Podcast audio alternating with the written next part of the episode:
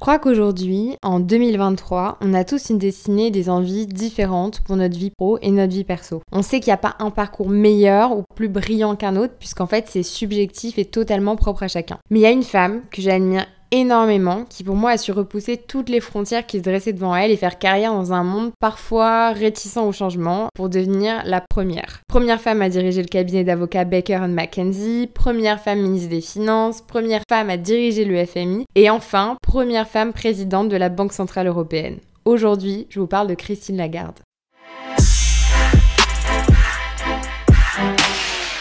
Il y a trois ans, j'ai écrit mon mémoire de fin d'études sur un sujet qui touche à l'égalité des genres en entreprise et plus particulièrement dans la finance, avec la problématique comment la représentation féminine affecte-t-elle la performance et le niveau de risque dans les entreprises financières? En gros, la question que je me posais, c'était est-ce que le fait d'avoir plus de femmes dans les comités de direction des institutions financières a un impact sur la prise de risque et la performance de ces dernières? Je vous rassure, je vais pas vous faire un exposé de finances. Bref, j'écris ce mémoire et après avoir travaillé sur un échantillon de 110 banques européennes, j'en suis venue à la conclusion suivante. La diversité est nécessaire pour conduire à un système financier plus stable et forcément plus inclusif. Les impacts sur le long terme ne sont vraiment pas à minimiser et c'est ce que je souligne dans mon mémoire, c'est l'importance de l'égalité des genres pour faire face à des événements de type crise financière. Vous devez vous demander pourquoi je vous parle de ça. En gros, Christine Lagarde, c'est un peu le fil rouge de ma réflexion dans ce mémoire. En 2018, elle est directrice générale du FMI, donc du Fonds monétaire international, et elle déclare à propos de la crise mondiale de 2008, si on avait eu davantage de Lehman Sisters plutôt que de Lehman Brothers, le monde pourrait être bien différent aujourd'hui. Avec cette déclaration, elle nous explique que l'effondrement de Lehman Brothers et du système financier de l'époque a placé la population au bord de l'abysse, et qu'une solution clé pour faire face aux échecs passés réside dans le fait qu'il faut augmenter la diversité et donc le leadership féminin dans la finance. Alors restez avec moi, Christine Lagarde, on commence depuis le début.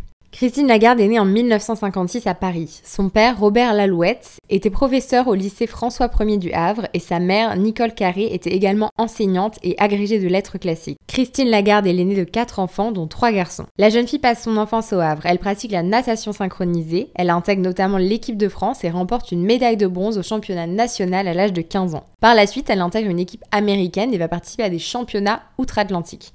J'avais même pas cette anecdote en tête, j'en avais plusieurs autres, donc le palmarès grossit sans que je m'y attende. À l'âge adulte, elle va continuer de pratiquer la natation et va affirmer que cette expérience sportive de haut niveau continue à l'influencer dans sa vie professionnelle en déclarant retenir certaines notions comme le travail collectif et comment retenir sa respiration quand les économies mondiales ont plongé la tête sous l'eau. Belle métaphore. En 1974, Christine Lagarde a 18 ans, elle obtient son bac et décide de partir pour un an aux États-Unis. Elle va y suivre des cours et être diplômée dans le Maryland et effectue un stage au Capitole en tant qu'assistante parlementaire de William S. Cohen, représentant du Parti républicain du Maine, devenu ensuite secrétaire à la défense de Bill Clinton. De retour en France, elle est en 1977 diplômée de l'Institut d'études politiques d'Aix-en-Provence. Elle prépare ensuite le concours d'entrée à l'ENA, auquel elle échoue, et obtiendra finalement deux maîtrises, anglais et droit des affaires, et un diplôme d'études supérieures spécialisées de droit social à l'université Paris 10 Nanterre. Christine Lagarde se lance donc sur le marché du travail avec un beau CV sous le bras. Après ses années d'études en 1981, Christine Lagarde est avocate au barreau de Paris et rejoint le département de droit social du bureau parisien du cabinet d'avocats d'affaires Baker McKenzie, un des premiers cabinets d'avocats au monde. Aujourd'hui, je crois que le cabinet compte 4800 avocats dans 46 pays. Christine Lagarde va gravir tous les échelons en 25 ans de carrière. Associée du bureau parisien en 1987, associée gérante en 91, membre du comité exécutif mondial à Chicago en 95 et enfin présidente de ce comité en 1999. Première femme à ce poste, elle est alors à la tête de l'un des plus grands cabinets du monde et est classée en 2002 cinquième femme d'affaires européenne par le Wall Street Journal. Déjà à l'époque et tout au long de sa carrière, un grand nombre de personnes qui sont plutôt proches de Christine Lagarde vont venir la décrire comme étant quelqu'un de libre, une femme de réseau, décomplexée, avec une image façonnée très à l'américaine. En 2005, Christine Lagarde quitte les États-Unis pour revenir en France et entame une carrière politique. Elle n'est encore pas connue des Français quand Dominique de Villepin la nomme ministre déléguée au commerce extérieur. Deux jours après sa nomination, elle déclare qu'il est nécessaire de réformer le code du travail français qui selon elle est trop compliqué, lourd et constitue un frein à l'embauche. En gros, elle y va pas de main morte, elle met les pieds dans le plat et ça va lui valoir un rappel à l'ordre du Premier ministre. On va dire que c'est un peu sa grosse gaffe à elle, comme on aurait pu le faire nous un premier jour de stage, mais chacun à son échelle.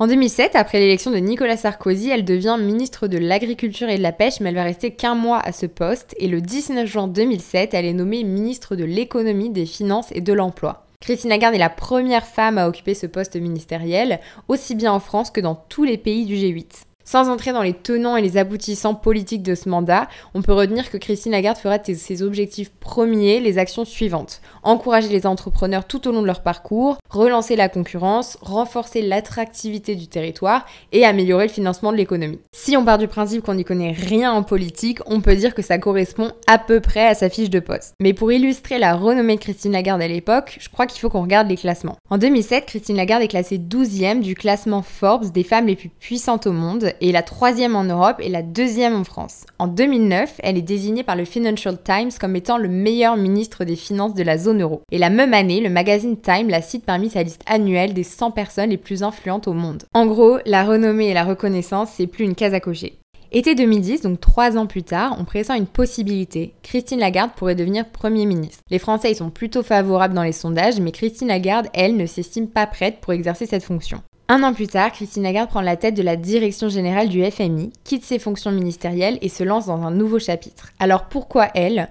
On va dire que son expérience, sa capacité de travail, sa réputation de compétence lui ont permis d'acquérir une certaine notoriété à l'échelle internationale et vont contribuer à sa désignation à la tête du FMI. Elle est la première femme, hors période de direction intérimaire, à occuper ce poste. Christine Lagarde prend ses fonctions dans un contexte qui est particulièrement difficile pour la zone euro. La stabilité financière est menacée à cause du niveau de dette publique, notamment avec la situation critique de la Grèce à l'époque. En 2016, Christine Lagarde est réélue à la tête du FMI. Elle commence ce second mandat en bénéficiant des succès du premier. La reconnaissance du yuan chinois comme monnaie de référence ou encore le lancement d'une réforme du FMI visant à donner plus de poids aux pays émergents. Mais il y a surtout un segment, une facette, enfin un combat que Christine Lagarde ne va jamais cesser de mener, peu importe le poste qu'elle occupe en fait, c'est l'émancipation des femmes et particulièrement l'émancipation économique des femmes en société. Lors d'un communiqué fait en septembre 2016, Christine Lagarde déclare je trouve encourageant qu'il existe une collaboration au niveau mondial pour promouvoir une participation accrue des femmes au monde du travail. Le FMI continuera de travailler avec ses pays membres pour que les femmes jouent un rôle plus important dans l'économie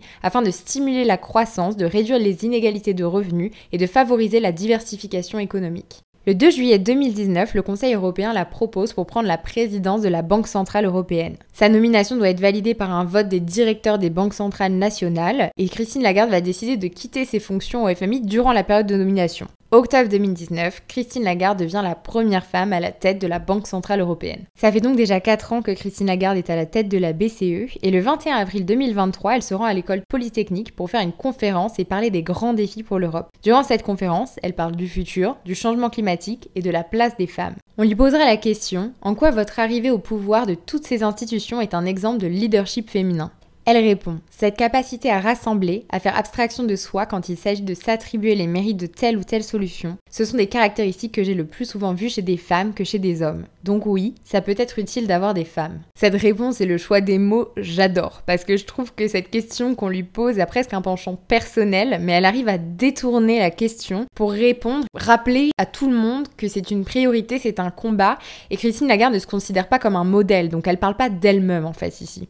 Si je devais résumer tout ça, je dirais que oui, Christine Lagarde dirige, elle atteint des sommets et a un pouvoir politique et économique qui est aujourd'hui sans précédent. Mais c'est pas tellement son pouvoir ou son succès sous prisme carriériste que je veux mettre en lumière dans ce portrait. Ce que je trouve incroyable, c'est qu'elle nous ouvre la voie, à moi, à toutes les femmes, elle nous montre que tout est possible et elle montre à tous ceux qui croisent son chemin qu'il n'y a pas de choix alternatif. Il faut intégrer les femmes et il faut de la diversité dans toutes les strates de la société, dans les foyers, dans les entreprises et dans les gouvernements. Et Christine Lagarde, elle s'est adapter son discours, elle sait convaincre, elle a des statistiques pour montrer que les femmes ont un rôle à jouer. En préparant ce podcast, j'ai regardé une rediffusion des rencontres économiques d'Aix-en-Provence qui date de juillet 2023, où Christine Lagarde va dire Si les femmes accédaient à l'emploi dans les mêmes conditions que les hommes, l'Union européenne compterait 10 millions de salariés en plus, une augmentation de PIB de l'ordre de plus de 10% d'ici 2050. Cela veut dire un enrichissement de nos économies. Il y a aussi un truc hyper intéressant dont je me suis rendu compte, c'est que Christine Lagarde, elle croit à l'équilibre, à la justice comme quelque chose de naturel et d'instinctif. Par exemple, elle le dit elle-même, il y a 40 ans, elle était totalement contre les quotas. Dans les années 70, elle se disait OK, les femmes progressent, elles ont dû mériter des valeurs, elles vont trouver leur place naturellement. Mais aujourd'hui, Christine Lagarde est en faveur des quotas. Elle dit Il ne m'a pas fallu longtemps pour m'apercevoir, quand je regardais autour de moi dans un grand cabinet d'avocats international, qu'il y avait 5% de femmes associées dans l'entreprise et un calcul rapide laissait penser que cela prendrait 140 ans avant qu'on arrive à la parité. Donc, je suis résolument favorable à des quotas. En fait, qu'elle soit pour ou contre, j'ai envie de dire, c'est pas une fin en soi. Ce qui est génial, c'est qu'on a une femme forte de conviction qui reste dans le paysage décisionnel et qui va accompagner le changement de notre société. Après, sous ces chiffres et sous ces arguments rondement menés, Christine Lagarde, elle sait aussi utiliser des mots simples. Elle souhaite encourager les femmes à avoir confiance en elles et avoir le courage de briller. Pour résumer, Christine Lagarde a passé sa vie à ouvrir la voie aux autres femmes. Alors je vous laisserai avec cette citation que Christine Lagarde prononcera au forum Elle Acti de 2021. Il vaut mieux faire face au risque de l'échec plutôt que de vivre avec le regret de ne pas y être allé. Merci d'avoir écouté ce podcast et à très vite pour un prochain épisode.